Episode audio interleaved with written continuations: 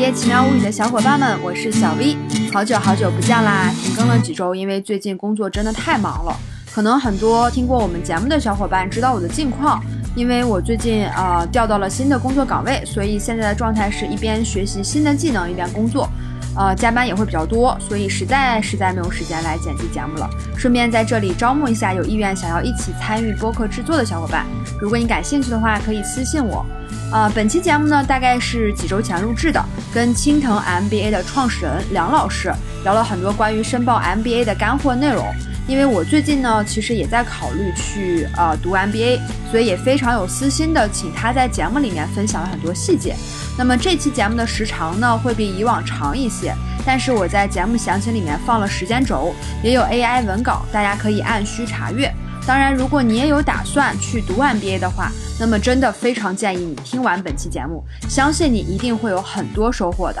如果你想了解更多关于 MBA 的问题，也欢迎搜索嘉宾梁老师的公众号或者知乎，获取更多详细的解答。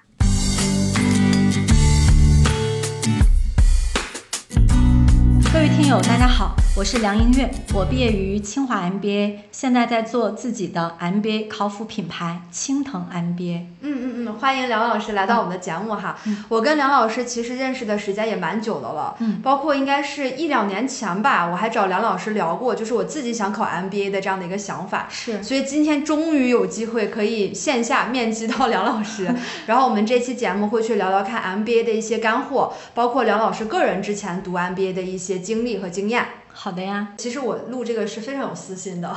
我也想知道，比如说通过读 MBA，它能带给人的，我知道肯定是会有非常大的一些思想层面的转变，嗯，或者是真的能学到非常多的底层逻辑的东西，嗯。然后底层逻辑的东西，它肯定是各个领域都是相通的，嗯对。但是我想知道说它到底能给人带来的改变是什么？嗯然后我进而也会去想一下，比如说这件事儿对我而言，它的意义是什么？嗯，它能够给我带来多大的一个价值？嗯，对，其实就是正如你所说的，其实很多人都大概知道说嗯 MBA 能够给人带来的大概是什么东西啊，要学一些什么东西，但其实大家都困惑的。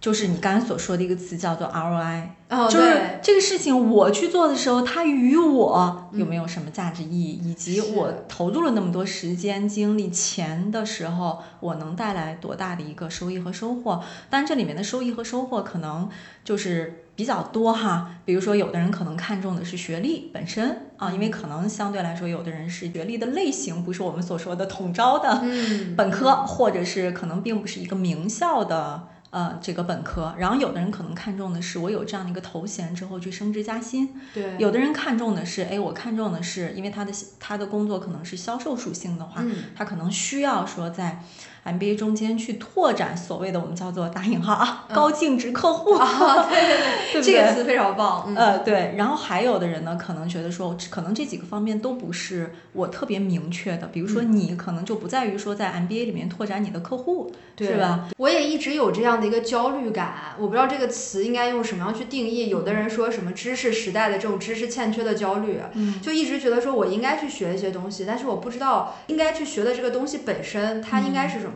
因为知识太多了。所以我觉得还有一个非常，就是我想。今天听到的，你给我介绍的一点就是 MBA 它具体都会讲哪些东西，都是哪些知识，然后这些知识它是怎么能够在工作中帮助到我们。嗯，对，就是你刚才也讲到的，就说 MBA 到底能学些什么和嗯能知道一些什么，其实这个也是，嗯，很多同学会问我的，就说我到底要我会在那个呃学校里面 MBA 项目里面去学到什么东西？其实从那个 MBA 的学习的课程设计上来看的话，其实它的门类是非常多的，嗯就是它可以说涵盖了呃商业管理、经济。和这个市场营销，就所有这一切的内容都涵盖在里面，包括了我们所说这个人力资源呃会涉及到的一些，无论是叫做管理的沟通也好，还是说是。呃，叫做团队架构，甚至包括现在有很多的这种，几乎每个学校都会去开叫做组织行为嗯嗯嗯，呃组织呃组织行为学学，对啊、对吧？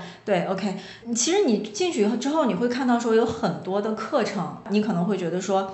我我觉得学学战略对于我来说是最有价值和意义的啊，嗯组织行为学这个东西可能是我已经熟悉和了解的，对吧？然后投资呢，好像不是我现在这个岗位能够涉及到的。对啊，对吧？所以当你去看那些课程的时候，你心里面就会去对应。我到底想要什么？所以这个东西跟我有关，那个东西跟我没关。那个东西是我知道的，和那个东西是我不知道的。但我不知道我要不要学。比如说投资就是你不了解和不知道的，对对不对？而且似乎跟你现在干的事情没有什么太大的关系，对不对？它就会变成一个我好像这样想起来的话，我不太想去学。但是组织行为学也好，或者人力资源管理，或者说叫做呃这个管理沟通啊，这个可能就是作为呃人力资源。岗位序列里面的一些必修课，你会觉得，哎，这些东西都是我知道的。那对于我的，我对于对于我这样的一个岗位职能来说，这些东西又太简单了。那么其实当你这样去看的话，你没有什么东西可以去学的。嗯嗯，是不是？对。但其实我想说的就是 MBA 它会让你之所以你不管什么样的。背景，嗯，你的专业，你本科的专业是怎么样的？你的工作职能是怎么样的？你进来之后，你都能够大量的吸取，就是因为它给你设置了非常多和你的专业和岗位没有关系的课程。嗯，哎，我觉得这个思路很很有意思哈，之前没有想过，可能想的只是说。我想要去学这个专业，我只在这个专业的这一条路上走。深耕，对，就为什么说这些东西看上去跟你的工作没有关系，反倒会帮助到你呢？就是我们说，当你的角色和位置越高的时候，其实你看的不是一个点，你看的不是一件事儿，你看的是一个全面的全局。当你看全局的时候，你会看到什么？你会看到一个生态，是的，你会看到很多事情的连接点，对不对？也就是说，你不可避免的。比如说，我们现在看看这个世界，你会看到有科技的力量，对不对？还有政局的部分，还有这个疫情，疫情属于天天象吧，属于自然的东西，不可抗力，对，不可抗力。然后还会看到说，比如说上个周末的时候，我带孩子和他的同学一起去观鸟了，然后又会看到说，啊，大自然的这种生态环境和人工的开。这个环境的开采之间的一些冲突，对不对？也就是说，其实你你的你的站位越高的时候，当你站在山顶的时候，你真的只是看到一一一棵树吗？只是看到一只鸟吗？你看到的是整个城市，所以你能够把很多东西去割裂吗？其实不可以，对不对？也就是说。你在 MBA 里面学到的很多与你过往的经验和专业没有关联的这样的一些知识和课程，其实它会在上层帮你构架起一个系统的认知，嗯，让你能够用经济学的眼光看看，哎，为什么会这样？就是当你有很多个工具来理解这个世界的时候，这个世界就变得没有那么复杂。嗯嗯嗯，对我能感觉到这个，就让我联想到之前我也在电台节目中分享过，我特别喜欢的一本书，就是程甲老师写的《好好学习》，它里面提到了很多底层逻辑，就是这个底层逻辑是你各个学科都需要知道，然后融会贯通了之后，当你去看待一件事情的时候，你就不是片面的去看，你是有一个全局观，会全面的去了解这个东西是什么。所以我又想到另外一个话题，就是你看我们有 MBA，也有硕士。所以 MBA 学的这个东西和硕士学的东西，他们两者之间有什么样的这种不同呢？呃，首先稍微的纠正你一下，嗯，MBA 也是一种硕士，对对对对对，MBA 叫做对 MBA 叫做工商管理硕士，嗯啊，然后你我理解你所说的是指的学术性硕士，对啊，比如说人力资源的一个呃学术型硕士，或者是我们叫做啊计算机的啊硕士，对吧？OK，他们之间什么区别？其实很简单，就是嗯。呃，学术型硕士呢，它是要培养研究型的人才，他会在某一个专业领域里面做深入的研究。它其实有点像是这个图钉的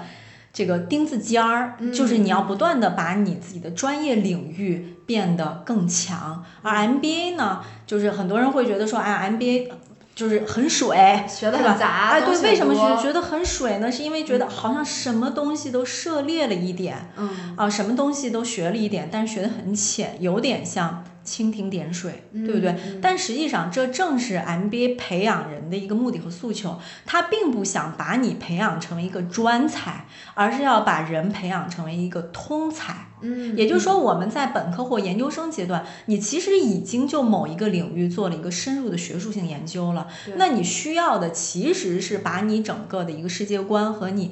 认知这个世界的一些思维去做一些打通，所以其实 MBA 的课程如此之丰富，无论是营销啊、投资啊、啊这个公司法，甚至包括说法律各个方面的一个，只要商业世界你能够去接触到的点，包括说一些科技创新，它都会去开设课程。它的目的其实就是为了让你打开视野、打开眼光，所以。他解决，他培养的是能够解决现实世界复杂问题的人才。嗯，就你拿到什么问题之后，你都有一个思维方式和方法去拆解这个世界，拆解这个难题，然后知道我们应该用什么样的方法去解决，而不见得你是那个直接拿着榔头锤子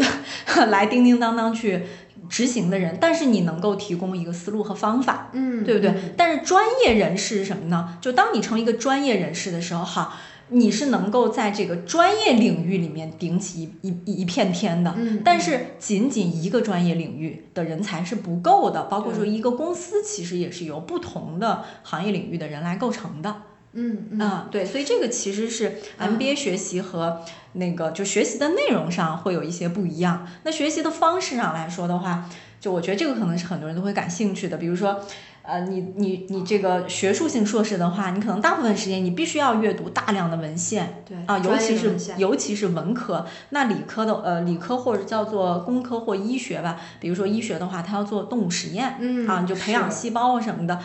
就是呃，当然有团队合作，但是大部分时间都是需要你个人去做大量的一个工作的，嗯。啊，然后是以数据，它要精准啊，它要量化，包括说我们去做一个呃企业呃管理咨询方面的一个深入的一个调研的时候，你都要有一个所谓的样本，嗯对不对？然后还有一个统计，它要用数据来验证你的呃这个学术的一个观点。但是 MBA 是什么呢？它是案例式教学，嗯啊当然，对，就是当然了，我们会有有呃这个什么德鲁克写的管理学呀，嗯啊，或者说这个很多大家写的这个营销的管理啊，或者说战战略方面的一个理论呀，对，当然也会有理论的一个支撑，但是他的学习方式是大家拿一个案例来讨论。啊，因为我们所在的这个职业环境仍然是非常局限的，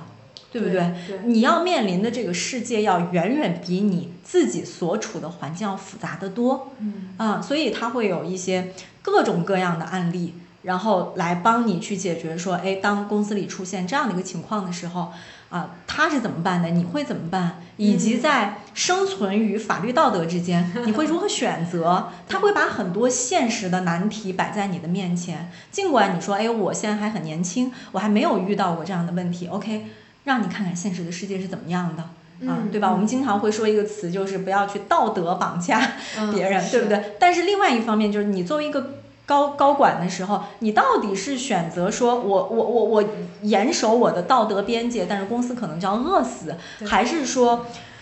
我要为我公司的这么多口人去负责任？这些全都是现实性的问题，它很难你在这个课本中用一个理论去解决。嗯嗯嗯，对，所以所以这个就是学习方式上也会不一样。然后、嗯对，然后你你你可能出来之后，你你财务管理你比不上你们公司的 CFO，对吧？然后你那个代码开发你比不上你们公司的 CTO，对，但是你你的战你可以略能力，管理你可以管理他们，你可以做 E CEO。是的，是的，所以其实刚才你在讲这两者之间的区别的时候，我的一个直观感受哈，当然不一定是一个非常准确的。我听下来就觉得 MBA 的人可能更多的是我可以去管理，我知道整个的底层逻辑是什么。然后就是真正的专业领域的硕士，反而就是像你刚才说的，你是 CTO 也好呀，还是 CFO 也好，在他们自己的专业领域非常强，对，就是这样的一个关系。是的，嗯嗯是的，对，刚才我还听到一个，就是在一开始我们去聊啊、这个投入产出比，我要不要去学 MBA 的时候，你提到有的人可能是为了去，比如说在学历上嗯做一个更好的提升。嗯那所以我们再去考 MBA 的时候，有一些门槛儿嘛。嗯。我听到好像是不一定非得是本科，我专科也可以考，是吗？呃，对就是其实国就是国家教育部对于考 MBA 的这个规定呢，是说，呃，高职高专呃五年以上就可以去考，呃，也就是嗯说只要开设了 MBA 招生。呃，方向的这样一个院校呢，你去报考的时候，其实只要是大专，呃，拿到大专毕业证五年，你就具备报考资格。明白啊，这个其实是一个最低的门槛儿。那这样的话，就可能很多专科生会考虑说。哦，专科我要专升本，对 但是我所有接触过专升本的同学就就就他们就说，哎呀，这个专升本其实考试非常之严格，嗯而且你考完试了之后，嗯，你还要有，就如果你想要拿学位的话，还有这个呃本本科自考本科的一个学学位的一个答辩，这个其实是比较难的。那很多人，尤其是工作的人，他其实没有那么多的时间去一科一科的去考，对吧？而且工作。这个随着工作积累，他已经有了一定的工作经验。那这个时候，其实他不需要再去呃逐个去考本科，直接从专科去升 MBA，他也可以获得一个国家认可的一个硕士学历学位。嗯嗯对，嗯双证的，所以这个其实是对于很多专科的同学来说，嗯，很好的一个提升学历的一个办法，而且他因为他学的内容是非常实用性的嘛，嗯对吧？但是对于有一些学校来说的话，就我们所说的名校啊，好的学校，比如说清北复交人、啊，清华、北大、人大、复旦、对。交大这样的一些学校的话，呃，比如说清华，它是明确规定了说本科及以上学历才能报考，哦对，所以专科生是不能够呃嗯。申请的。呃，北大好像也是这样来规定的，当然人大没有这样的一个规定，但是这些学校即使它不去明确写出本科以上才能考啊，但是 隐性规则是因为 还有专科生是面试对专科生是没有机嗯会的，嗯嗯嗯，嗯明白明白。对所以他对专业有要求吗？没有，嗯，没有要求，哦因为因为本来 MBA 就是它是一个通识教育，对哎，通识教育的话，其实也就是说各行各业都可以来申 MBA。比如说嗯你你去读 MBA 的话，你会发现。啊，是真的是什么行业的人都有，包括说我我我们当年读的时候，同学里面有呃那个导演，哇塞，嗯然后有那个主持人，对啊，央视的主持人，啊，然后还有呃，就是当然自己做创业的，就是各种奇奇怪怪的工作岗位吧，都会有。所以这个就让我想到另外一个话题哈，就很多人都说去读 MBA 可能真正看重的不是知识本身，嗯而是在这个 MBA 学习的过程中，就像你刚才说的，有各种各样不同行业背景的人，嗯然后会积累很多很多的人脉，对然后通过他们也会去看到不一样的这个世界呀，不一样的工作生活呀等等的。嗯所以你个人觉得这这件事情对你而言，是不是就 MBA 期间最重要的一件事情？就我们先来说一下人脉这个事情吧，啊，嗯因为既然提到的话，而且也确实是很多人对于 MBA 的一个理解，就是觉得 MBA 是花钱交朋友。哎，是 是是，是不是这个意思想法？？对，有人会觉得说，哎，MBA 嘛，这个学历就是我只要花了钱，我就嗯能上。对然后上 MBA 干嘛呢？是去交朋友的。呃，人脉呢，其实不是说你在通讯录里收藏了多少人的联系方式，也不是说你认识多少人，嗯而是说有多少人能够认可你。嗯，就是只有当你对越来越厉害的人你有价值的时候，你的人脉才会越来越广，嗯你的人脉的质量才会越来越高。所以我们说这个，就我经常跟我的学员去讲啊，说人脉其实不是你求来的，嗯而是吸吸引来来的对对哎，就吸引力法则嘛这，个对是，就是其实相同磁场的人，他其实是能够相互吸引的。嗯对，所以如果说个人想要去破圈儿啊，你要让自己成为一个呃，自己先成为一个优秀的人，那你身边自然就能够聚集到一堆优秀的人。MBA 这个圈子去结交人脉的一个一个就是这个点在哪儿呢？我觉我我对他的理解其实是说，因为你通过面试也好啊，你通过申请，你被名校、被好的学校的商学院录取了，嗯那么跟你同样能够进入到这个学校的同学，也一样是同等优秀的所以其实进到你，但凡能进到这个圈子，其实某种程度上来说，就证明了你跟他们都是。有着相同能量场的人是的啊，所以第一点就是说，你只要能进去，你就不用质疑说啊，我是不是啊那个我 我现在职位也不高，薪酬也不高，啊，不要有这样的担心啊，让学校来评判说你是不是可以跟同学们有更好的一个交流和交集。那么第二的话，我会觉得说，呃，上 MBA 去结交人脉的一个优势和好处是，你能够在非常短的时间内认识来自于非常多行业、不同行业、不同背景和不同经历的人。那么每一个人都是有故事的。对，啊，那么你跟他们的这样的一个交流的过程，其实也是在潜移默化的去学习。那么你跟这些人待时间久了之后，其实你自己 就潜移默化的也会变得很优秀。我突然觉得我特别适合去，我可以把我的电台 带过去，都是嘉宾，都可以聊。真的是，就真的是每一个人都有故事。但你在 MBA 里面的话，一个班里啊六十位同学，那么一个班里的六十个同学的话，有可能就是大家来自至少来自于二十个不同的行业。嗯，对，所以你说你就跟这些同学深度聊一下，你都能够。得到很多的养分和收获。是的，是的，是的，对。所以我发现 MBA 不仅仅是学知识的地方，你在人和人之间的沟通或链接的过程中，也在学习东西。对。然后同时，因为你刚才也说到了这个学知识嘛，对，所以我其实咱们刚才好像有简单聊了一下关于学学知识的这个话题，是吧？对对对。我觉得，我觉得学知识是这样的，就是。嗯，MBA 呢，我觉得是你进去之后先去学知识，先去学东西，就不要觉得说这个东西是跟我有关系的还是没关系的，或者是我熟悉的还是不了解的，先学习知识。当你把所有知识都能够串起来的时候，你就自然而然的能够提升你的能力。嗯，你的能力就会在这个过程中提升，因为你确实你的工具变多了呀。嗯，对不对？是的，是的，是的。啊，然后。当你把这些能力再应用到工作中，然后在工作中再重新去和你学的学习的东西去做链接的时候，久而久之。你会达到一个认知的提升。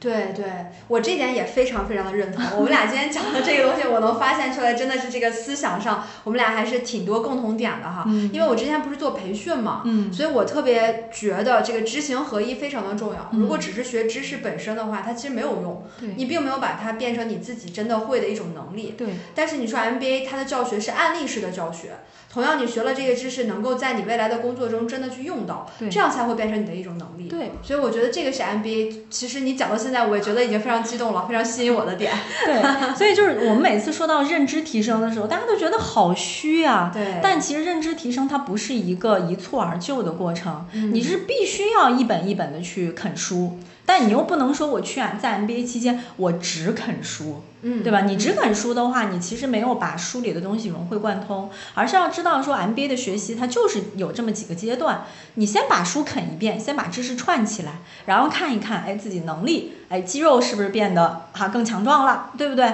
然后你的判断力是不是变得更强了？当你有了一个能力的上了能力这个台阶之后，有可能你是在毕业之后，甚至包括说毕业之后三年、五年、十年，你会发现你学习的那些东西可能知识点已经忘记了，但是你的那些思维上带来的一个底层逻辑和认知，其实已经在逐渐的去改变。对对，我又联想到我们之前就是讲课的时候会说能力三合，知识、能力和就是内化成你自己的一个东西。我觉得你刚才说的那点就已经不仅仅停留在知识和能力的过程中，它已经变成内化了，就是已经是你人的一部分。你可能并不一定你做这个事儿或者你这思路，它能够联系到说，哦，这个原来是书本里面讲的那个知识点，对，而且是已经。把所有的东西都融会贯通的一个过程。对，所以你看，我是已经 MBA 读 MBA 已经十年了嘛。对我，我会发现说，其实我当时上课的时候，因为我是文科生，有好多课程我其实是学起来是很吃力的。比如说像公司金融啊，比如说像财呃财务管理呀，然后比如说像那个数据分析与模型啊，就是这个数据建模的这些东西，那对于一个文科生来说是极大的挑战。我特理解你，我也是文科生。对，但是其实，在当当时呢，就是你就是把它生咽下去。生吞下去，哎，然后后来在工作中间会发现，你会看财务报表，会发现说，哎，好像财务报表从以前的天书你慢慢能看懂了。然后以及包括说后来就是 MBA 学习的东西一直都在支持我和帮助我。对，刚好聊到这儿，我觉得我们可以转过来先聊聊你个人的一个经历啊。好刚才也聊到了，就是说十年的一个读完 MBA 毕业到现在十年是吗？八年，八年，对，因为我是一二年去读的嘛，嗯，到今年刚好是入学十年。哦，所以你当时一二年在去读 MBA 之前，你是出于什么样的一个原因想要自己去考 MBA 呢？这个跟我的职业生涯有关系，就是我大学毕业之后呢，其实是在高校里面做老师，嗯，然后后来呢就到北京，呃，这个在北京也是在一个教育类的呃出版集团。啊，就尽管已经是公司体制了，但是做的事情其实还是跟呃教育有关系。对，然后就很快就做到了这个总面试主任的这样的一个角色，嗯，对，所以基本上再往上的话，发展空间就很有限了。是的，对，所以这个时候我可能就不会说我去等等着我上面的人去离开呀，或者是怎么样，那我就会考虑说，哎，我因为在北京的话，其实行业的机会也是蛮多的嘛，我希望能够去看一看，我有没有可能去走一个。啊，新的一个赛道啊，因为相对那个时候我还算是 年轻，三十刚出头的样子嘛。对，然后我就尝试着去敲一敲别的赛道的门，但是实话说都不成功啊，因为别人会看到说哇，你因为因为我我当时在考 MBA 之前，我已经是那个拿到一个硕士学学历了，对，所以别人一看说哇，你在这个领域里面你已经。呃，读了硕士，并且你在这个呃教育培训领域里面，你做了这么精深，嗯啊，对，那你还是应该做这个啊。对，其实是觉得说你没有可能去进入到我们这样的一个新的行业他们也是就是有刻板印象嘛，就是站在 HR 的角度，可能也有刻板印象。会有，因为但是这个我觉得其实特别能够理解。是的，就因为确实是我这个岗位首先来了，你得能干活。嗯，如果你完全没有这方面一个经验的话，你怎么办呢？对不对？对。所以可能。对于现在的你那个年轻人来说的话，我可能会建议他们，你如果想去这个破圈的话，你好歹你去考个证吧，是吧？让别人看到你的能力，或者自己参加一个培训。但那个时候，因为我是这个想要去跳出来是比较快和急的嘛，对吧？所以其实碰了几次壁之后，我就说，哎，难道我就是要在这个呃出版领域？而且是教学教研领域里面一直去做吗，就在想这个问题。哎，这个时候就会发现，我有一个同学啊，这个同学就特别神，他是每隔四年跳一次槽，哇塞！而且每一次跳槽都是这个行业里面的头部公司，所以他跳槽去过这个制造业、嗯，互联网，包括说亚马逊，嗯啊，美的这样的一些，都是各个赛道里面的一个顶尖公司，而且每次去。他的岗位都会发生变化，就不是去干原来的岗位，一直升，一直升。嗯，而且 一个是一个是这个呃岗位发生变化，一个职能发生变化。嗯啊，以前做渠道啊，然后后来去做这个销售，然后后来再去做啊这个运营啊，职能也不断的变，而且每次好神。对，每次去一家公司呢，还都拿股票。然后你知道为什么四年一跳呢？因为四年他的股票就 就 就就是全部这个拿那个拿完了，拿完了之后呢，就就会有这个猎头去给他推机会。嗯，对，所以他是应该是跳槽了有六个公司吧。然后也是六个行业，干了六个不同的职能。这个是真的厉害。我觉得你说四年跳一个，我觉得这个就是很稀松平常。或者有人跳槽频率比他还高。对。但问题是，他既能转行业，又能转职能。嗯。这个太厉害了。还能拿股票。对对，还能拿股票，对，所以他是怎么做到的？对，所以我也很好奇啊。我说你太厉害了，我就请他吃饭嘛，对吧？我说那个传授传授是什么情况，就跟他去问。当然。同学嘛，发小也很无私，他就告诉我说，哎，他最近去那个在读 MBA，当然他第一次跳槽的话，可能也是平跳啊，只是换了行业，但是岗位职能，但是会，他就跟我讲说，我说这个 MBA 跟你跳槽有什么关系？对，然后他就会去讲说，嗯，他那个每一次跳槽的时候，就是别人关心什么，然后以及他能够给公司带来一些什么东西，以及过往的这样的一个行业赛道经验，是不是可以去迁移到另外一个陌生的行业赛道里面？嗯啊，那在我们看来是说两个不同的行业赛道你是没有办法迁移的，因为我就是这样碰壁的嘛，对吧？但是他告诉我是有办法迁移的。后来我跟他聊了一顿饭的功夫，我后来我就有一点悟到，就是什么呢？当时去想要去转行业的时候，其实是拿着我过往的工作经验去转行。是，那你你的这个教育培训领域的出版行业的经验，你在人家。这个互联网行业或者确实没有什么太大的这个直接可以拿过来用的价值，对对，没有办法迁移。但是他的那个能力呢，他其实带着在。呃哦，对我刚才是不是漏了一个信息？就是说他当时是读清华的 MBA，嗯，对，然后他其实是带着对于行业、对于公司、对于团队管理的整个思路。也就是说，你即使换了一个行业赛道，你是不是还要管团队？嗯嗯，你是不是还要去推动这个团队的绩效和业绩？对，你是不是还要去了解这个公司的战略？你如何去配合公司的战略去做落地执行？嗯嗯嗯。所以他和你在什么样行业，你们的产品和服务是什么，没有。有太大关系。是的，是的，这就是我我刚才想说的，就底层逻辑是相通的。他只要能力学到了那个能力，他的迁移其实真的是跟行业或者是职能都没有关系。对，对我当时听完了之后，我说哇，这就是我们之间的差距，我必须要把清华 MBA 给补上。对，然后我就跟他聊完之后，我就偷摸就去升那个 MBA 了嘛。嗯嗯，你是升就一次就成功了吗？嗯，其实是申了两次，嗯啊，就是毕竟人家是清华嘛，所以在这个过程中，你有走什么弯路或者会有什么经验吗？会有会有，就是因为我跟他聊完之后呢，我就很心动嘛，我就去听了一场清华的宣讲会，然后听完了之后，就是也是把我搞得七荤八素的，啊，就是更加的澎湃了嘛，就更加了解说啊，其实清华 MBA。能够，因为我跟他聊，他更多告诉我的是他的具象的经验。但是我去学校听了宣讲会之后，我就对 MBA 这件事情有更多的一个了解。但那个时候已经到了九月底了吧？九月底十月初，而且我当时并不知道有提前面试这么一回事儿啊。因为 MBA 的申请，它是它不是那种先考试后面试的，它是你可以先面试，面试的时候就有点像我们投。工作简历，你可以同时面好几个学校，对不对？那哪个学校给你发 offer 呢？你就可以去笔试的时候再去报嘛，对吧？但是正常的学术性呃学呃学术硕士考试的话，它其实是你先报这个学校，对，然后你去参加这个学校笔试，笔试你到了这个排名你靠前，他才给你机会，你就相当于你只有一个学校可以选择嘛。但我当时其实不知道说 MBA 是这样的一个。呃，申请方式，所以我当时就直接报了清华的笔试。嗯，然后我第一年考完下来之后呢，你想我是，呃，十月底报的名，就十一月、十二月，呃，呃，十二月底考试嘛，就说呃，不到两个月的复习时间，我的笔试成绩比国家线高出来呃四十分。也就是说，当时国家线好像是一百六还是一百六十五，我是考了有个两百分，然后我就特别开心嘛，我会觉得说，哇，那个因为正常研究生考试的话，你如果过国家线这么多的话，你应该是有个面试机会的。对。但我怎么等都没有等到那个面试机会，后来就就去问学校嘛，学校就说 MBA 申请，呃。我考的这种先笔试后面试叫做正常批，正常批的话，它其实名额非常少，嗯，而且它大部分它会考虑那些已经面试过、资质还不，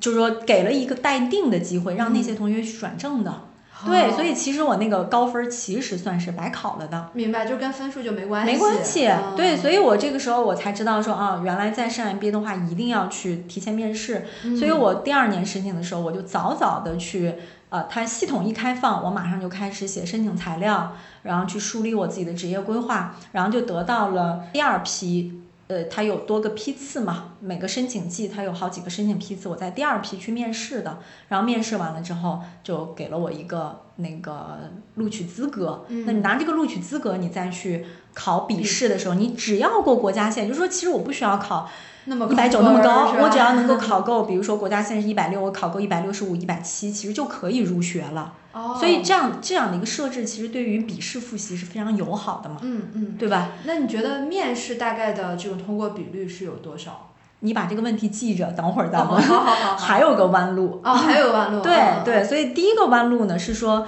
呃，我因为不知道那个什么，所以先去考了一个笔试。啊，对。然后第二个弯路呢，其实是说。呃，因为那个清华和北大，它有一个录取条件是说，你的 GMAT 成绩只要达到七百分，当时还是七百分，你就可以直接进入到面试，就是你不用去，就是说你的材料写的好坏没关系，我都会给你个面试资格。那这样的话，相当于是一个双保险嘛，就你既提交了材料，然后又有一个 GMAT 做一个呃敲门砖嘛。所以我当时的想法是说，哎，因为。我的我的本科专业是英语专业，所以我觉得我英语专业考 GMAT 应该还是很容易的嘛。然后就就而且还是提早去准备的，差不多三四月份就开始去考 GMAT，但是分数考下来之后只考了六百八，然后我就很气，因为你花了很多时间，真的花了差不多。呃，四个四五个月去准备 GMAT，然后结果考下来之后，会发现说它并不像你想象的那么简单，它不是纯粹考语言，它不是四六级和专四专八的那种考试，它其实考试形式和我们考那个嗯联考研究生考试是一样的，只不过是它也要考数学，也要考逻辑，也要考语言。只是用英文来英文考。对对对，哎出题，哎，对，用英文出题，所以其实你语言再好，你的答题速度不快，或者说你对于逻辑就是那个这个这个以前没有学过，你现在学的话，它其实一样是考不到很高的一个分数。嗯，对，所以这个也是一个也是一个弯路嘛，啊就是嗯尽管说我第二年再去申的时候申上了，但是前面这个时间和精力去废掉了嘛，嗯而且很多人其实现在在申请和备考的时候也不也会来跑来问我说。老师，我那个考一个那个 GMAT 考到七百和七百二，我能不能有机会？我说没机会，因为什么？第一是七百和七百二并不像你想象中的那么好考，对吧？第二的话就是，即使你七百和七百二你进了，给了你一个面试资格，但是老师去评价要不要录取你的时候，他并不是，并不会因为你的 GMAT 成绩高而给你，因为它不是考语言的，嗯也不是考你的智商的，它其实是看你在商业中是不是有更多的自己的思考，你的职业发展空间是怎么样的。嗯，所以这个是我会告诉大家说，如果你手里有现成的 GMAT 成绩去提交，如果没有，不要在这上面去花时，间。就还不如我好好准备材料了。对的，嗯嗯，所以这个其实是我自己走了走了两次弯路嘛。嗯嗯嗯，对，所以我觉得为什么想问这个弯路的问题呢？因为我也知道你现在其实在做的是 MBA 的咨询嘛，嗯所以我觉得大家其实对 MBA 这个你想要备考的过程中，肯定也会有一些弯路。嗯所以我觉得是不是有一个人的带领下，或者就是像这种有一个咨询的老师告诉你，嗯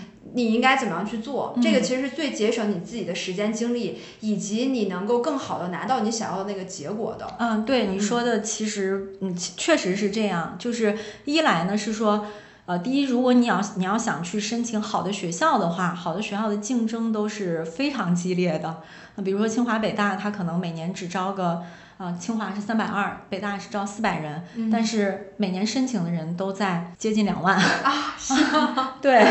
就就一万嗯多啊，这个，呃所以你想，它每一个批次的话，你就你就算一个整体吧，算一个整体的录取比例，其实是非常非常低的，就对，它比高考的难。度要更更高的。对对，我刚好想，我说这个好像比高考还要难。嗯，对，它比它比嗯高考是要难很多的，对嗯，所以很多人可能去申清华北大的时候，他可能要申两次，啊就是二刷、三刷啊、嗯都是其实都是很正常的。那这样的话，就是你如果你没有一个就是在自己的这样的一个信息茧房里，你认为说我工作是怎么怎么样的，我按照我工作思路去申请，嗯，你这个跑偏的概率是非常非常大的。嗯，那么第二的话，就是咨询老师、辅导老师的话，他会有很多同学的样本，他会告诉你说，哎，在面试的过程中，就通常我们所说的，你有一些面经也好，或者说有一些这个呃那个回答问题的一个思路，当然不是说是为了去迎合考官，但至少你会能够看得到说，哦、原来我自己去工作的时候和面试的时候，其实你要呈现出来的思路是不那么一样的。因为工作的沟通时间长度是够的啊，我们一次沟通不了，我们还有第二次、第三次，我们叫做日久见人心，对不对？但是是面试的过程其实就是十分钟、十五分钟，我就要决定我要不要你，录不录你。那你的沟通的效率，以及你是不是能够充分的在这十五分钟把你自己的优势亮点让别人看到你是一个金子，嗯，这个其实是非常重要的嘛，对吧？一定要在那一刻发光。对，那么第三点的话，其实就是那个你自己去申的时候，有的时候可能你对学校并不了解，嗯，你可能选的一些学校是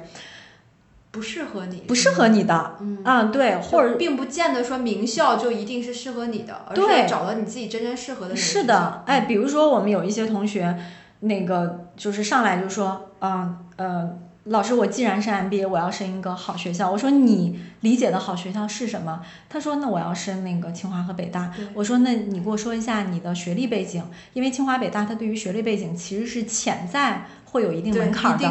对的他说嗯老师，我是专升本。我说那我直接告诉你不要申，你申一辈子也申不到。就是大家就会觉得说你怎么这么残酷，你怎么这么冷血，你怎么这么无情？我说我是在为你好，因为这就是现实。你不要觉得说清华北大多么的势力，因为他申请的人有那么多，他完全可以闭着眼都能挑出来学历背景优秀、职业背景优秀的人，对不对？嗯对所以并不是说这个瞧不起你的这样的一个学历，而是说，当你在这样的一个竞争环境之下的话，我会告诉你理性一些。不要去做那些有就是你说的 ROI 这个收益率是零的一个事情。当你收益不到又投入了很多时候，其实你的收益率是负的收益率，嗯对不对？嗯那另外的话，有一些同学可能自己是一个呃九八五双一流的一个本科，然后现在工作也做得很不错，嗯然后上来说，老师，因为我现在自己做投资啊、因为投资里面可能会涉及到一些股权呀、法律呀的一些风险的问题，所以我想要去呃让自己具备一些法律方面的一个背景，所以我想申什么什么学校，对吧？我说。你不要去申那个学校，他说为什么？我觉得这个学校是行业里面已经是中国大学里面最好的嗯这个嗯学校了，是吧？我说但是你读的是 MBA，你读 MBA 的话，可能这个学校的 MBA 并不是最好的，因为你嗯毕竟你不是去读这个学校的一个法律专业，对专业排名和 MBA 的一个评价，它其实是完全不同的维度和法则。那你是用一个评价本科的标准去选了一个 MBA 院校，嗯那你进去会发现说你的学历在同学里面是最高的，然后你的薪酬是最高，你职位是最高，你经历是最丰富的。那你到底是去跟同学学习呢，还是去给你的同学当老师呢？是不是的，是是的，对所以真的得找到自己真的适合的。对，所以这个其实是发现大家在择校的时候会走很多的坑，嗯，就是他选了一个自己欢天喜地的学校，但是我看到之后我说，其实这个学校 不适合你，不适合你，就是嗯其实不值得上 啊。嗯当然不是说学校不行，而是说你的这样的一个这个个人的条件，其实是足以去够到类似于像清华北大嗯这样的一个量级的学校，好，这个录完节目之后，你给我评估一下 没有问题。我看看我能申哪个，去了解一下。嗯嗯，对，所以你当时是 MBA 毕业了之后就开始做这个 MBA 的咨询的这个创业公司吗？其实不是的，就是我毕业之后也做了一段时间的这个在线教育。哦，嗯，对，因为当时我毕业的时候，二零一四年在线教育还是很火的嘛，对。是的，是的。然后后来自己出来，想要去做一些呃 SaaS 服务和在线教育相结合的事情，就是毕业之后没多久就出来自己创业了嘛。嗯，对，然后做 MBA 培训这个事情呢，也有点儿阴错阳差，嗯也有点儿叫做什么呢？无心插柳柳成荫，就是因为当时做那个创业项目的时候，呃。其实还是会有各种各样的问题，无论是方向的选择，嗯还是说自己这个呃团队能力的一个搭建，其实都不是特别的和当时那个项目去有一个非常好的一个匹配。嗯所以当时做了一段儿，呃，应该是做了有两年吧，这个项目就一直没有很明显的一个进展。嗯，对，所以当时也很纠结，说我要不要去换方向。就是当我原来那个创业项目做不下去的时候呢，就老有人来找到我说，那个，嗯，来咨询一下。经验，对？对，而且因为我从上 MBA 之后呢，就已经为一个机构去做那个兼职导师，哦对，所以相当于我其实辅导经历是非常长的啊，非常久。那有些同学就有点像是慕名而来，嗯来找到我说，哎，我想要去申清华，想要去申北大，能不能指导一下或者怎么样的？对我，我我我其实是愿意跟别人去沟通的，所以我把它作为一个兴趣爱好，依然在保留。但是当我自己创业那个项目一直做不下去，我看到团队的那种痛苦的时候，我其实有考虑说，我到底是要坚持一下，还是去换一个方向？那么后来坚持了，有尝试了很多次。我会觉得说，我应该为团队负责，还是要在理想主义和啊现实活下去之间，我选择了后者对啊，要活。下去。所以这个听上去，这个转化还是有一点点遗憾的哈。嗯，当时会嗯啊，当时会觉得特别遗憾，因为其实当时创业的那个想法是用技术的手段去影响到成百上千的人嘛。啊，啊，对，想要去做一个规模化的事情，但是 MBA 的事情呢，其实每个人的啊、这个工作背景不一样，个人经历不一样，你是没有办法去把大家做成一个去规模化的、去嗯批量化生产的。所以当时会觉得说，以前做的那个事儿叫做事业，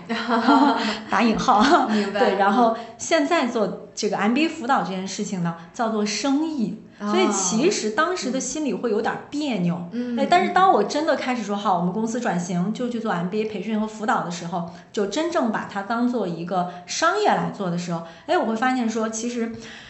我们的学员和同学中间也有很多人都是企业的高管呀，包括说，甚至我们的学员里面有一些企业家，那么他因为我们的支持。而去上了一个更好的商学院，从而去能够将他的学习去啊这个带到自己的企业里面。其实人我觉得其实也是我们对这个社会做出来的贡献和价值。是的，是的，是的。对我刚才其实听到你说这个就是嘛，因为你让他学到了更好的知识，然后他又可以带着这个知识去影响他的公司，影响他的这些人。对，所以其实之前我们想做的事儿是我们直接去影响一千人，嗯，但是我们 现在做的事儿呢，是我们一个人一个人的去影响，对，然后再让他们去影响。成百上千人，对，所以我觉得其实是殊途同归的，嗯，所以我觉得其实现在做的这个事情，我也做得很开心，而且我每次做的时候，我都会感觉我依然 在对这个，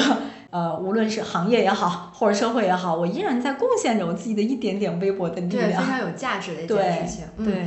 那其实我们刚好就聊到了你在做的这个 MBA 的咨询，你能大概介绍一下吗？比如说你现在在做的这个咨询，就是这个公司的情况，你一共做了多长时间？然后一般的这种咨询服务大概都会有什么？嗯，我们现在这家公司是我二零一九年重新做的一个品牌，嗯啊对，所以公司的时间可能听上去并不是特别久吧。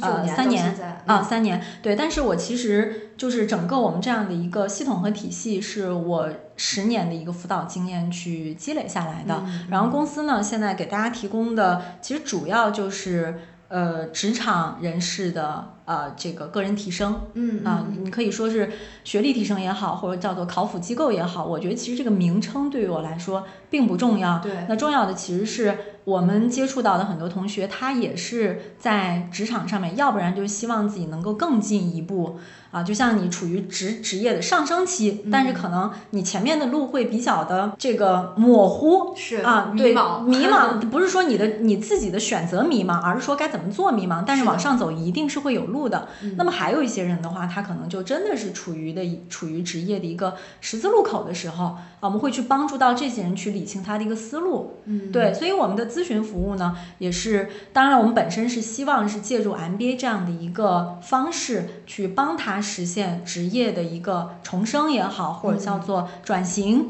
或者叫做跃迁。是啊，对，但是整个这个流程和过程的话，我们不是说一上来我就给你推学校，你就去考吧。你不管是处于什么样的一个行业，什么样的一个阶段，啊，不是这样的。就我们首先还是要去跟他去做一个职业的一个评估。你想去哪里？你未来有哪些方向可以去？因为只有这样，你看清楚了，他只有看清楚自己未来想去那个方向，他才会对 MBA 这件事情说，哦哦，我我确实知道，说我为什么要读 MBA，以及我在 MBA 里面我应该怎么样去和我的目标去。对接去连接，那这样的话，他去读 MBA 才是有价值和意义的。对对。但如果说一上来就是为了去拿那个学历去读的话，你会发现说，哇，我读的这个学校，这个课程的设置跟我自己想去那些方向完全就不搭，你就会觉得很很难受，是的，对吧？就我觉得钱的投入可能对于读 MBA 的同学来说，并不是一件很大的投入，但是对于每一个职场上升期的人来说，其实时间和试错成本。会非常高，对时间非常的有价值。对，所以其实我们给大家做 MBA 的规划之前，其实是先跟你去聊职业发展，嗯啊，然后以及因为现在这个学校的项目也会有很多的一个细分嘛，然后再去看你适合去读金融类的 MBA，还是说去读一个教育培训类的 MBA，对吧？然后还是说你要去读一个国际项目。啊，因为有一些公司有出海的业务呀，或者说个人的啊这个生涯发展的时候，他可能并不见得是为了职业的晋升，他可能是考虑到说可能要换一种生活环境或者怎么样的时候，是不是？那 MBA 的项目选择，我会告诉他说，这里面的一些什么样的资源跟你是匹配的，你读起来才会合适。嗯，就是在做这个事情之前，我们会先帮他想好。那这一块儿其实是我认为非常有价值和非常有必要的。嗯，对，而不是说你过来之后，我就告诉你一二三三个学校，你去申，申完了之后到底。你能不能升上，然后适不适合，以及进去之后你怎么读，你都不知道。对对对，对不对？所以我觉得这个真的是咨询的价值，就是咨询是真的是一对一，是按照你量身定制的，适合你的东西。对，就是你把这些学校想明白了，目的想明白了，然后才是说好，我们确定了学校，好学校的申请材料，我们应该怎么样去写？然后你跟学校去面试的时候，你应该怎么样去展示自己和表现自己？对对不对？所以我提之前其实有一个问题哈，这个问题是比较大的一个问题，就是到底什么样的职场人适合去考 MBA，或者什么样的人是需要 MBA 的？但是我觉得通过刚才你的这个这一段的这个描述，我发现这个问题其实还是分人。它就是真的是一个非常个性化的，你只有通过一对一的咨询或者对你这个人的了解，才能知道你到底适不适合。对，所以这是一个没有标准答案的问题。啊，没有标准答案。是的，是的。对，但其实我可以稍微补充一下，就是说这个什么样的人需要读 MBA？嗯，我其实就是这个这个是呃，就是什么样的人是需要读 MBA？其实这个说句实话。嗯，可能大家会觉得说，因为我是做 MBA 的咨询和辅导，所以这样说，但其实不是。嗯嗯，那个我会觉得说，每一个人都需要去了解一些呃商科的一些知识。嗯啊，因为它不仅仅是对于商业世界的理解，它其实是对于帮助你去理解整个世界。嗯，你可以不用去读商学院。但是你应该知道说这个组织是怎么样运行的，那么我在组织里面应该怎么样去和别人合作？那这不就是培养你的一个团队协作能力吗？嗯，对不对？然后比如说有的人说我想要跳槽，那你想跳槽，你往哪个方向去跳？你是还在这个原来的行业经验里面去跳一个同行一个竞品呢，还是说哎未来？这个再过五年和十年，那个是一个新崛起的一个行业和赛道，而我现在的一些经验可以去往那个新的领域里面去，那我的职业生命还可以有一个十年二十年。嗯，那这些东西，我觉得即使你不去读商学院，你也应该去需要去了解一些这方面的一些这个知识，对吧？那至于说什么样的人适合来读 MBA 的话，那我觉得可能。就是咱也不是说你每个人都必须要去来读一遍，对不对？我觉得可能有几类人吧，比如说第一类是有学历提升需求的，嗯，是因为确实是从 MBA 的，尽管它我刚才说了这个申请的激烈程度，但是那是清北呀，对不对？那还有其他的一些学校也非常的好，嗯，性价比也很也很高。那对于职场人，你工作这么忙，你其实没有那么多的时间和精力去准备太多的一个笔试的以及专业性的学习。对不对？所以首先就是这个，对于想要去提升学历、提升能力的职场人来说，这是一个性价比最高、投入产出比最高的一个学历。嗯啊，然后第二的话，可能就是呃，处于一个职业上升期啊，就是包括说，嗯，可能很多同学会觉得说，哇，一个人他都。已经是硕士和博士了，你为什么还要来读 MBA？因为 MBA 发的是硕士学历嘛，但他其实也是处于职业上升期的时候，对于他的能力的诉求和要求不够了，他需要来补充 MBA 这里面的一些思维的东西啊，管理的东西、战略的东西，对不对？所以如果你处于上升期的话，你一定要让自己的成长速度快于公司对于你的预期，否则的话很容易被淘汰。对对对吧？对，或者说你自己希望说啊，让我自己有更多的能力获得新的机会，那我觉得其实 MBA 也是一个，也也是一个潜潜在的一个证明吧。嗯嗯。好，所以刚才说的两种人，一个是有学历提升的诉求的，一个是真的是你工作中发现我需要学更多的新的东西，对，来帮助我工作上的一个提升的。那在选择读这个 MBA 之前，需要一些什么准备呢？其实刚才也提到了，比如说金钱的准备，其实并没有大家想象中。可能那么多需要一两百万的这样的一个基础，对，除了这个金钱，还有一些其他的，比如说心态呀等等方面的一些需要提前准备的吗？对，我觉得其实是这样的，就是读 MBA 最重要的是你要想明白，嗯，你要想清楚，因为毕竟它就算是钱不多，对，它也是少则十几万，多则也有一个，比如说上海的学校，差不多能够在五十万学费了，哦，啊，对吧？对，学费其实也。也也不也也不少，比起普通的学术性硕士的话，可能也就是才几万块钱学费。MBA 学费确实会很高，但重要的不是说你去准备钱，而是更多的是你花这么多时间，你读 MBA 你是为了什么？一定要明确自己的目的啊！如果比如说有的人非常明确，我就是为了提升学历，那么名校也好，或者说我同学有多么的高级，或者说同学的圈层有多么的这个呃稀缺和优质，对于他来说其实都不重要。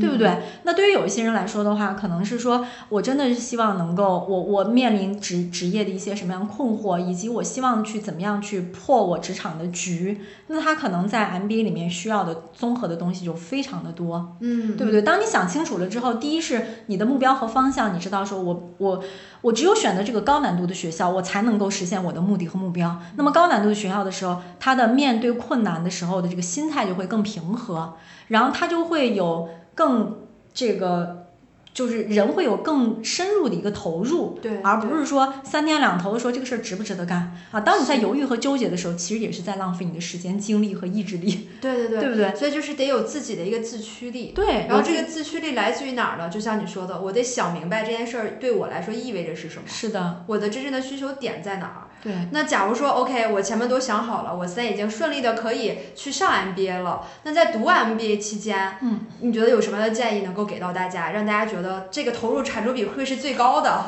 我应该抱有什么样的一些方式呀、方法呀，来去读整个 MBA 呢？啊，对，因为咱们刚才说了，就是。呃，首先要想清楚你要什么嘛，嗯，对吧？然后，那你在这个上学的过程中，你可能就是，首先就是我觉得说两点吧，两点比较重要的，就一个是学习，一个是人际连接。那首先在学习上，因为我们刚才说了，其实 MBA 的学习它是一个自助餐，它会有非常这个不同品类，啊，各种各样的大餐等着你去享受啊，包括说。嗯，你是你你还你甚至可以不光在商学院学习，你甚至有可能能接触到大学里面的很多资源，就是跨就是跨出商学院本身其他学科领域，你也可以去学习。所以这个。这个知识大餐是非常丰富的，但是我们的时间精力都是有限的，你不可能把所有的东西都学了，对不对？所以在学习上的话，其实就是你要有选择性的学习，你知道说你要主主要去学什么样的一些课程，然后以及这些课程你要投入多少的一个时间和精力啊？就是尽管我刚开始的时候我说可能所有课程你都要去涉猎，对，这个是为了打开你的。眼界、眼界和阈值，嗯，对不对？就让你的这个认知闭环里面，你不能缺一环。但是有一些东西是你未来想去的那个方向，你就一定要去猛磕、死磕。比如说，有一些同学说，我具备技术背景，或者具备销售背景，我未来想做投资，那你是不是关于金融的所有课程就应该是你的强势去攻关的一些课程，嗯，对不对？但是其他课程的话，你知道了解，甚至是选择性的放弃，我觉得也没有关系。对，这样的话你才会觉得说，哎，我既学到了东西，然后同时又让我学到的东西能够对于我未来的方向是有帮助的，对不对？对，然后第二的话就是，呃，在商学院期间有非常多的这种呃这个企业实践的机会，尤其是对于那些想转行的同学，有一些人他会选择读全日制的 MBA，嗯，对，那这样的话他的时间就很充沛啊，比如说你要想转行的话，你无论是这个。呃，参与学校的一些项目的时候啊，跟企业合作的一些项目的时候，比如说有这个跟互联网公司合作的运营的一些项目，或者金融公司的一些项目，或者说是人力资源的项目，那你要去有有选择了。你如果未来是想往人力资源方向转，你要更多去参与这种类型的项目，嗯，对不对？然后包括说有一些实习。啊，如果你有时间的话，要提前去做实习。比如说，我们有一些同学，他想要去转金融行业的时候，但是他又不知道说金融行业那么多细分，他适合什么，不适合什么。他在假期的时候和其他上课之余的时间，他做了非常多不同公司的实习。啊，然后无论是有呃有银行的，有投行的，然后还有其他的这个 VC 投资的，还是 PE 的，他都试了一个遍。那试完了之后，他就会知道说，哦，原来这些不同的金融的细分领域分别是怎么样的，我已经知道和了解了，以及我自己觉得哪一块工作是我感兴趣的，我愿意在这个里面长期去深耕，对不对？然后因为他还做了很多实习，所以他的履历上也多了一些，在你去敲门之前，让别人看到说，啊，你以前。是去干工科的，对不对？你是干工程的，但因为你具备了这么多家公司的实习，呃，那个金融行业的一个实习经历，所以你去敲门的时候，别人也愿意给你一个机会，对，对不对？对，所以这个其实是你学习的时候是要一来是有选择，二来的话是要把你学习的东西和你要去哪个方向去做一个结合。嗯，对先实践，还是知行合一，立马实践。对，嗯那从人际连接上来说，因为大家都知道说 MBA 一定一定要交朋友，不是是说 啊我这个我就好好去学习。如果你去 MBA 只学习的话，我劝你就别去了，买 买点儿书，咱们在家自己看看书，其实和你这个。呃学上课学到的东西没有没有差特别多，对吧？当然嗯，MBA 的价值，其实我刚才说了，其实人际的连接其实是非常重要的。就是我给大家的一个建议呢，是说你可以多参与，甚至可以去主导一些活动项目。因为你去主导这个活动和项目的时候，其实体现的是你的一个担当。因为我们知道说，你去主导一个事情的时候，你要是要为这个事情负责任的呀。是，然后你还要在所谓的一个成年人的群体，然后大家突然从企业高管都变成学生了，然后你要站出来去领导来自不同公司，大家时间又很不匹配，如何把这个事儿去这个呃学院的事儿、学校的事儿去攒起来，做成一个项目，这个其实非常体现一个人的担当能力和一个人的领导力。嗯，那么在这个过程中，其实你也向别人展示了你自己，对让别人认识了你自己，扩大了自己的一个影响力，对对吧？同时也是提升能力的一个过程。对只有做才能知道这个东西的反馈是什对，比如说学校非常鼓励，呃，商学院非常鼓励学生去创办一些原来没有的社团啊，啊比如说清华北大的很多社团，不管是那个医疗健康的社团呀，嗯还是金融投资的社团，还是房地产的社团，其实都是由。在这些领域里面有经验、有背景的同学，他说：“哎，没有房地产社团，我来传一个，然后大家感兴趣的一起来加入，一起来玩儿，对吧？大家相当于这个有一个人做牵头，其他人在玩儿的过程中边玩儿边学习边连接，哎，然后你的影响力也出来，社团也出来，大家就知道说，哎，这个社团是哪个同学来创办的，嗯然后大家一起来去做每一期的活动，对吧？然后包括说一些晚会啊。啊，一些这个活动啊，都可以主动去去参与。那么第二的话，就是在你自己的小圈子里面，就班级里面，多跟同学去交流。啊，这个时候就是哪怕是去撸个串儿，也要去参与，因为有的时候我们说这个撸串儿的过程、喝酒的过程，谈成生意了，对，谈成事儿了。而且就是说，其实很多时候，大家在这个这个撸完串儿之后，还是要去学习的，就是吃完喝完了，然后继续回去做作业啊。所以这种体验其实是你很难，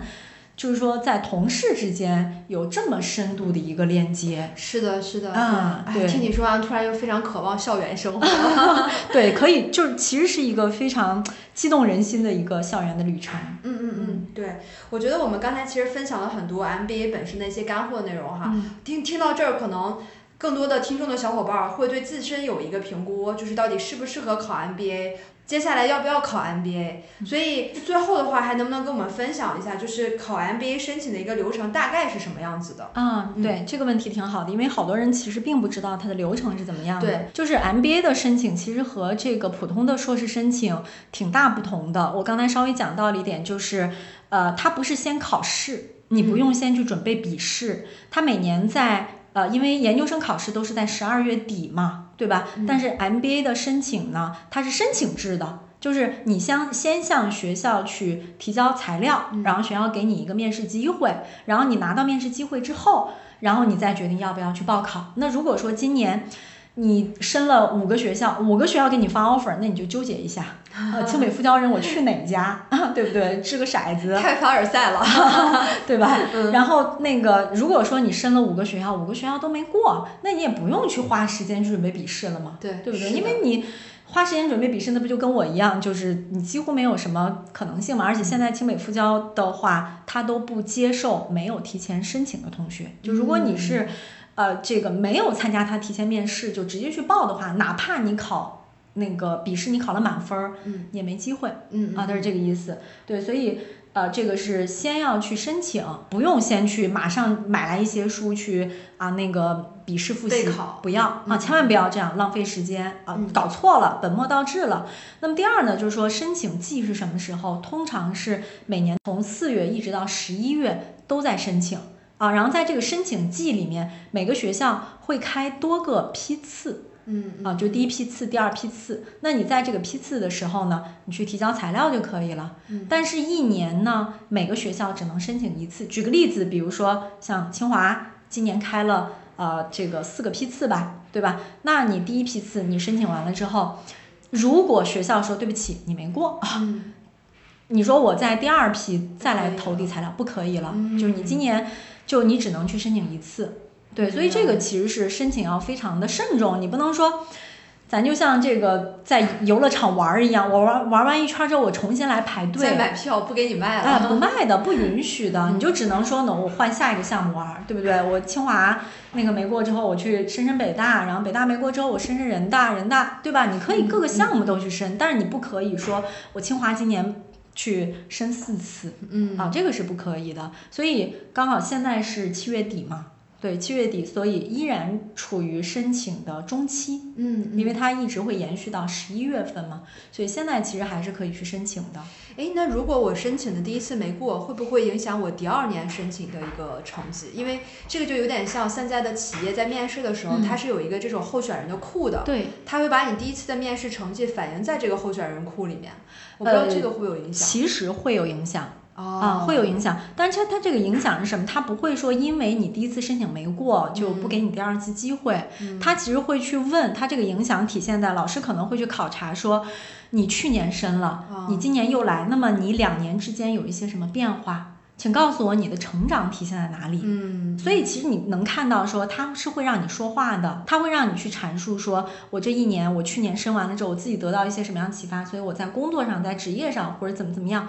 我确实这一年变化很大。那老师会觉得说，哎，这个，成长了很多，对你有第二年觉得你可以对我可以，对吧？所以这个是一定会有一个参考的。对对，但是我们还是建议大家，就是说要慎重嘛，你不要说抱着玩儿的心态，你说我随便去申一下，对吧？我经常跟大家说，你随便去申一下，人家面试老师可不是随便的人，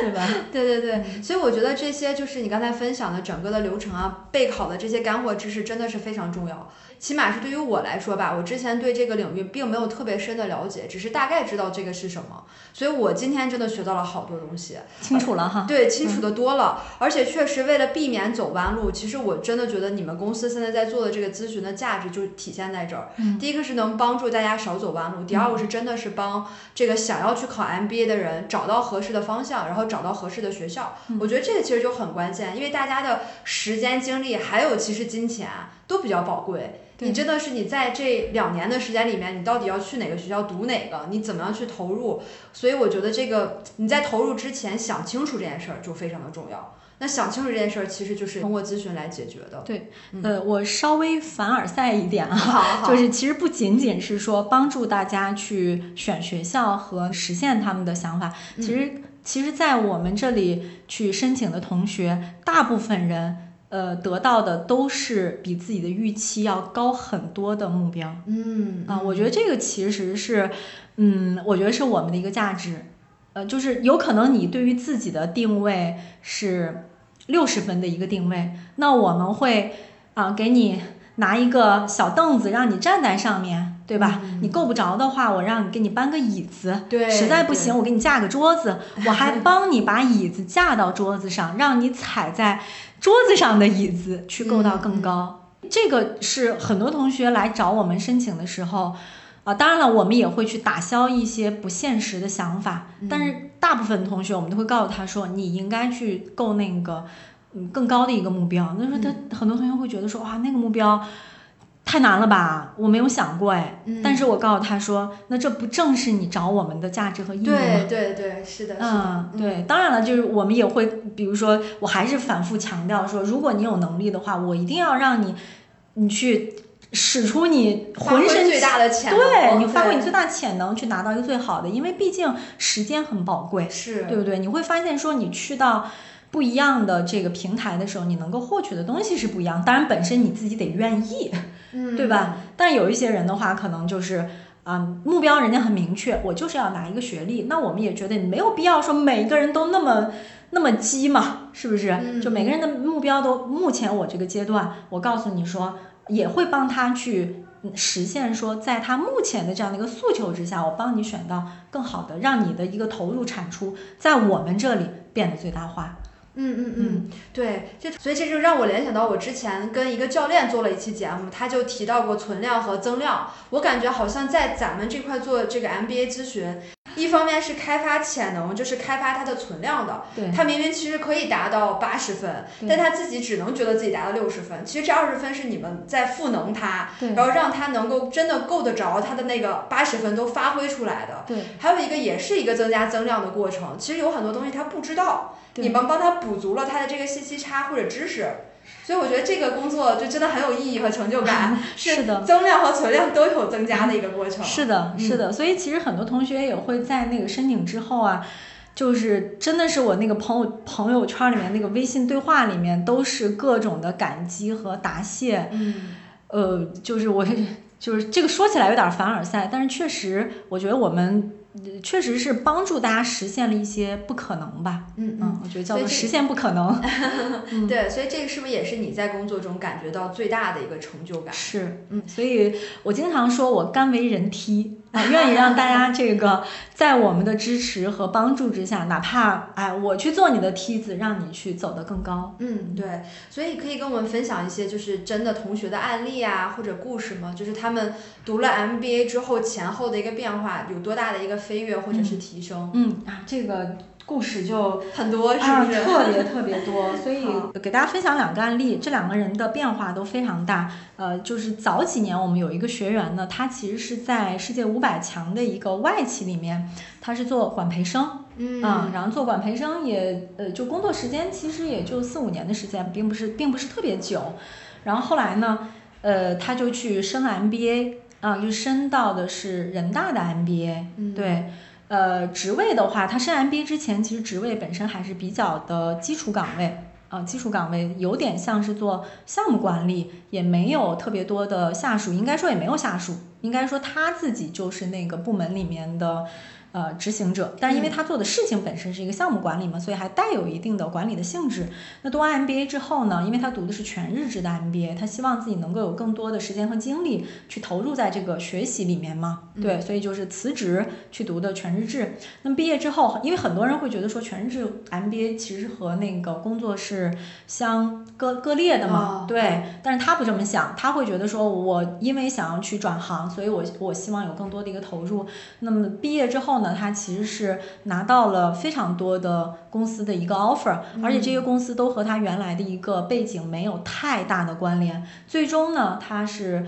呃选择了去一家芯片的公司去做战略管理，而他现在非常年轻啊，三十刚出头吧。对，芯片这个领域也非常好。对，所以就是嗯，这个你看他那个履历经历来说的话，其实也就是四年的时间吧。对，其中还有两年是读 MBA。哎，对，就是四年时间的话，呃，嗯，他从一个呃外企的一个管培生，嗯，然后到现在去做芯片，如果你不知道他中间发生了什么的话，其实你很难想象，对，怎么样从一个传统行业，他那个行业真的非常非常传统，进入到一个高科技领域，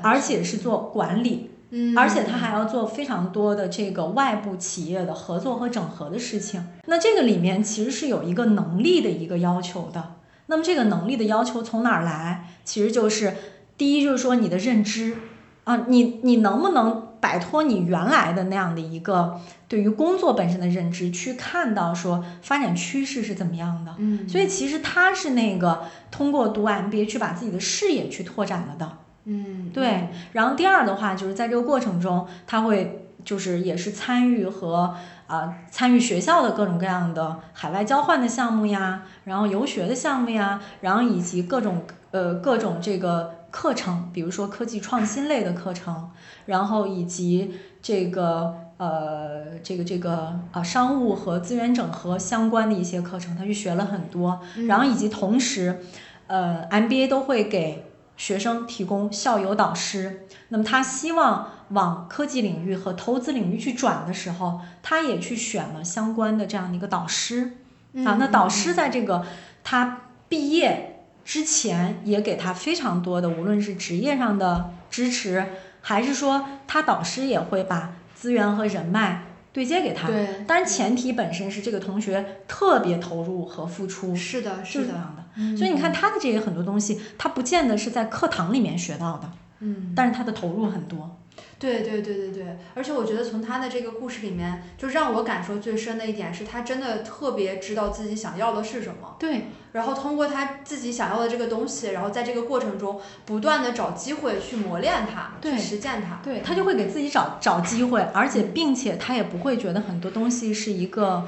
痛苦的事情，对他不会觉得半夜薅起来做 PPT，然后以及我已经是一个管理者了，我给你去做 PPT 是一件多么不好的事儿，他的心态就会很平和，然后他就能够收获到比其他人更多的一个东西。嗯，嗯对，嗯所以这个是他的一个经历。所以你、嗯你不关心一下他的收入吗？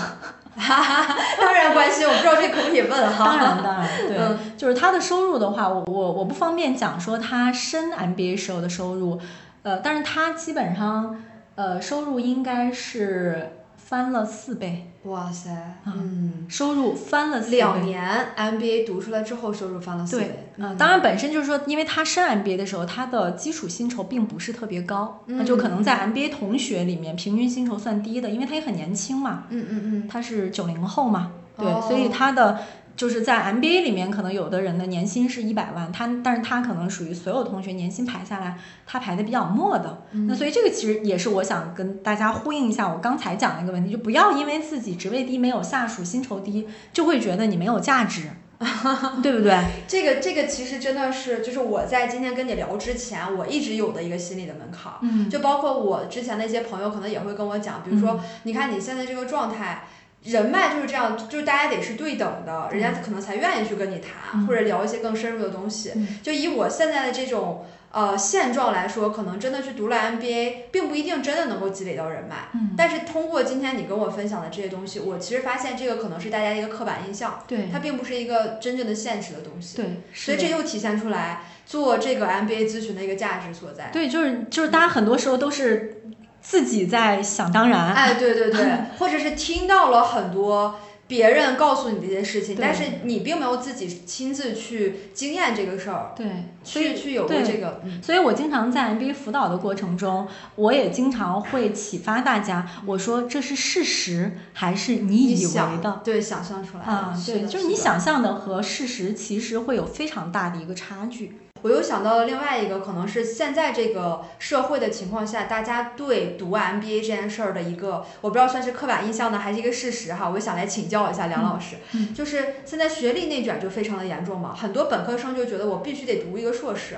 否则本科生的这个已经没有办法在工作中有足够的竞争力了。嗯，所以这个对 MBA 的这个含金量会不会跟之前比，也会被这个学历内卷所这个叫什么影响到？对，稀释。对嗯你这个问题非常好啊，就因为确实我们会看到说，那个无论是招聘上面，它的这个招聘门槛会越来越高，嗯啊，包括就有很多海归的硕士也都在不断的涌回国，嗯对吧？啊，而且国内的话，尤其是疫情期间，这个国务院特别说明各大院校要这个扩招来这个降低这个失业率嘛，对不对？使得这个研究生啊确实变得更多了嗯啊，然后硕士学历感觉也不再是物以稀为贵了，嗯对不对？对，但是我们说，其实这个抛开这些现实的因素以后呢，我们可以想一下，就是学历的含金量，你主要看哪些方面？对是、啊，对，我们先看一看学历含金量。其实学历含金量的话，就是第一是要看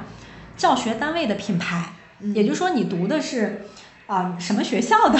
对吧？你是读的是哈佛、斯坦福呢，还是读的是一个野鸡大学的，学历？你是读的清华、北大呢，还是读的是一个我们没有听说过的一个学校，它新开的一个硕士招生点，对不对？所以这是一点，就是说要看一下教学单位本身的一个品牌。那么第二的话就是啊、这个呃含金量低，也就意味着说拿的证多了嘛，嗯，对不？对？那就说有没有扩招？嗯，就是这个招生单位有没有去大规模的扩招？那如果是扩招的话，那你说含金量低，这个是完全可以理解的，对不对？嗯那么另外一点的话，就是报考人数有没有下降？就是学校也扩招了，报考人数也下降了，那你只要来申请来报，就一定能被录，那它一定是没有什么含金量的嘛，是对不对？所以我们可以简单先从这几个方面来想一下 MBA 这件事儿。嗯当然了，就是说，在这个 MBA 被越来越多的人所认可之后呢，确实会有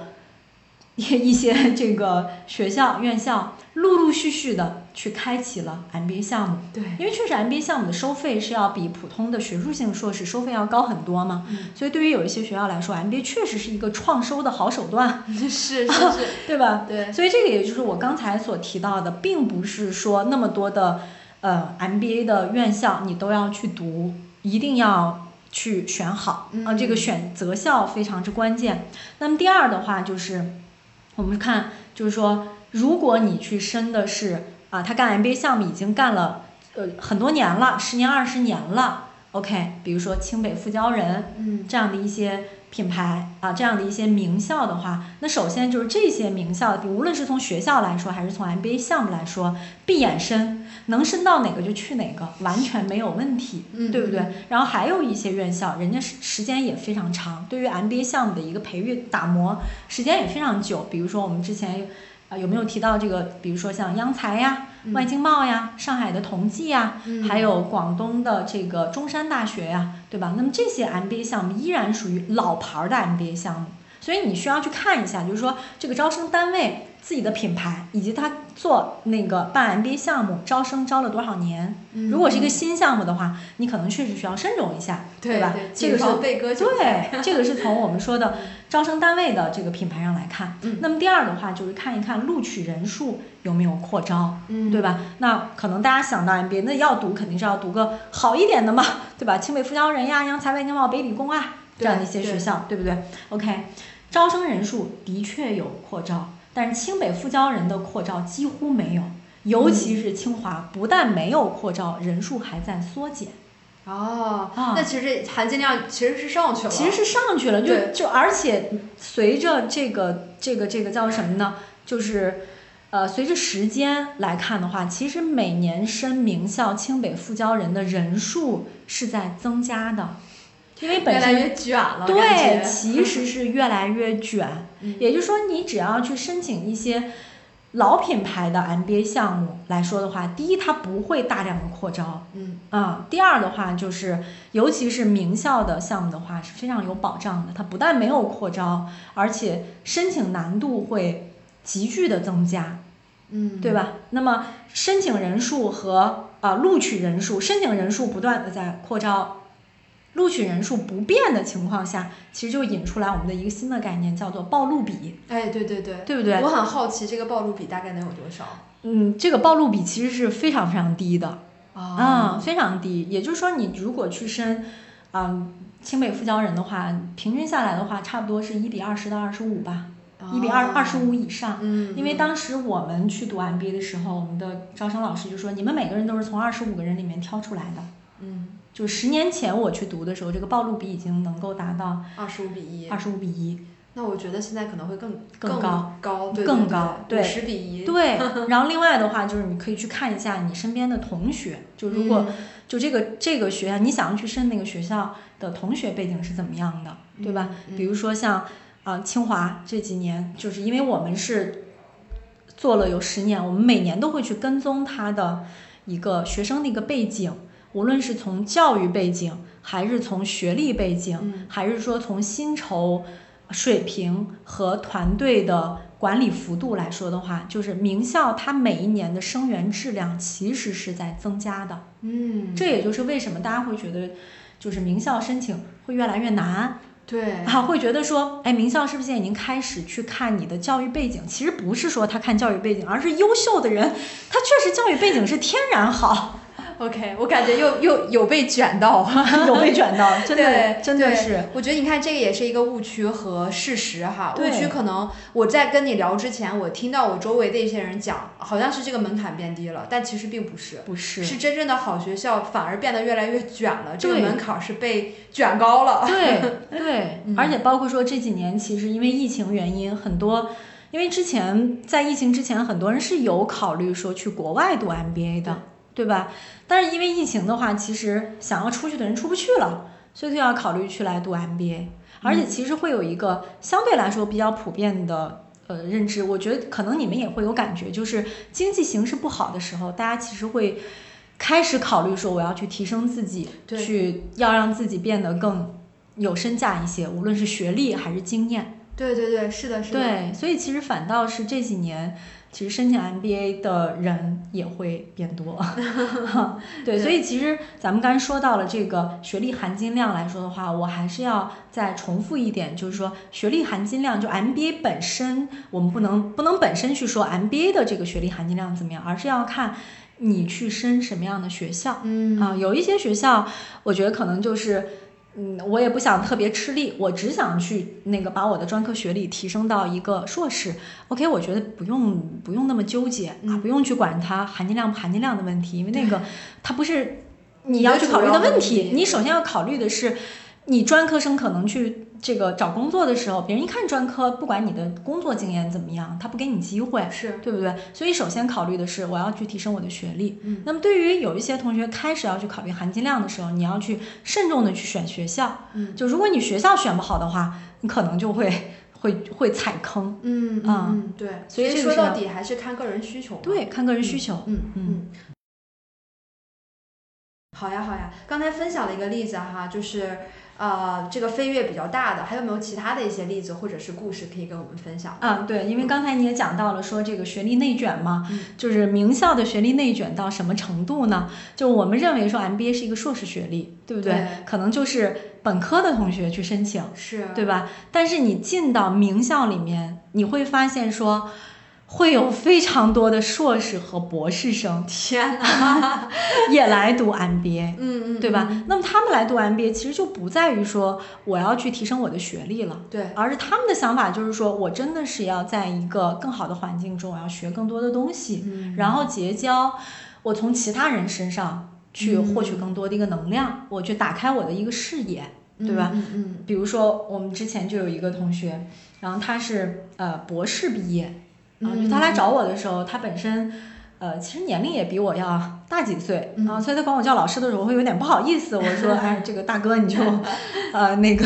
咱们就以名字相称，对吧？然后这大哥是，呃，那个申请的时候已经快四十岁了，嗯三十八岁的时候去申申的清华北大的 MBA。有年龄门槛吗？嗯，会有年龄门槛儿，但基本上就比如说他是在好像是四十五岁之前还可以申研究生对，但是实际上你如果四十五岁去升 MBA 的话，老师也也会去考量说你的这个年龄后续的一个发展空间的问题。嗯嗯，嗯对当然，这个这个嗯大哥去申的时候，三十八岁还算好，还嗯算正常。然后我说你都已经是博士了，为什么要来申 MBA 呢？啊他说，对，其实他就是大家不要觉得说好像是博士啊或者硕士就没有人生的苦恼，你会发现其实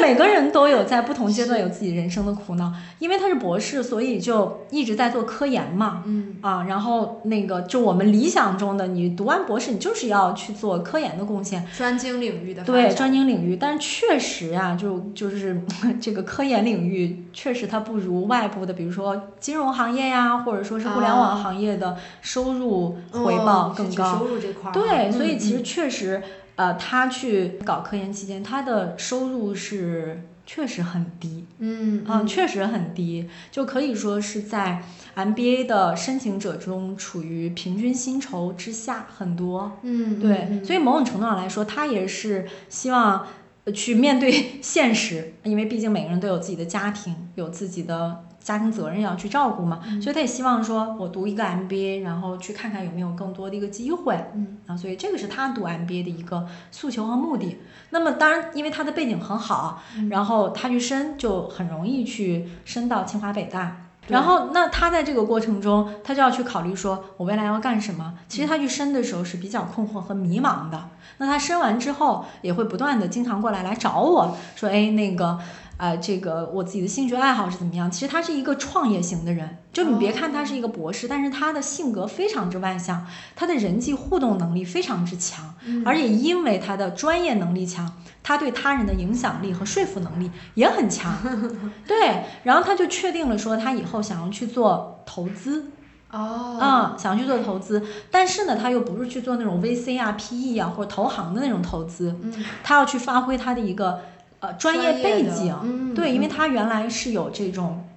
嗯环境领域的这样的一个专业背景，对，所以他毕业之后呢，因为他积累了非常多的是把金融行业还有法律方面的一些课程。都学到了。那毕业之后呢，他也是投简历之后或者找工作，然后去到了一家上市公司，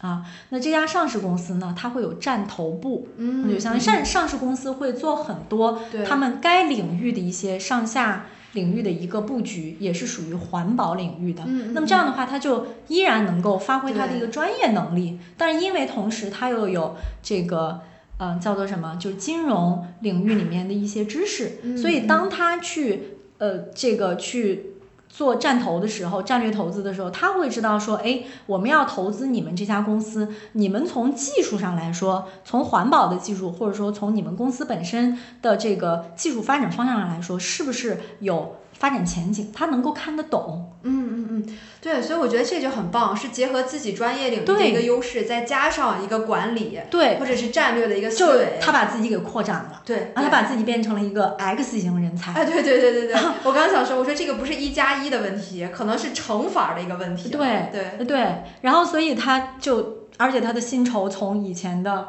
哦，这个同学好像也是一个四倍。啊，是啊，就是就是百分之呃百分之三百的涨幅。我我突然想到一件事儿哈，就是投资什么不如投资自己，真的是，确实是。你现在投资什么股票市场呀等等的，你可能并不一定说两年你能把你的这个翻成四倍。对。但是投资自己这件事儿，你时间。精力、金钱，你放到自己身上，你的整个人的这个提升会给你带来巨大的一个收益。对，所以它其实是属于你看，就是说，在我刚才讲的两个例子，包括说我之前我去请请教的那个同学，其实他们都是实现了在读完 MBA 之后破圈儿。嗯，他不光是破了自己的职能的圈儿，对，还破了一个行业。嗯啊，你所以说会不会读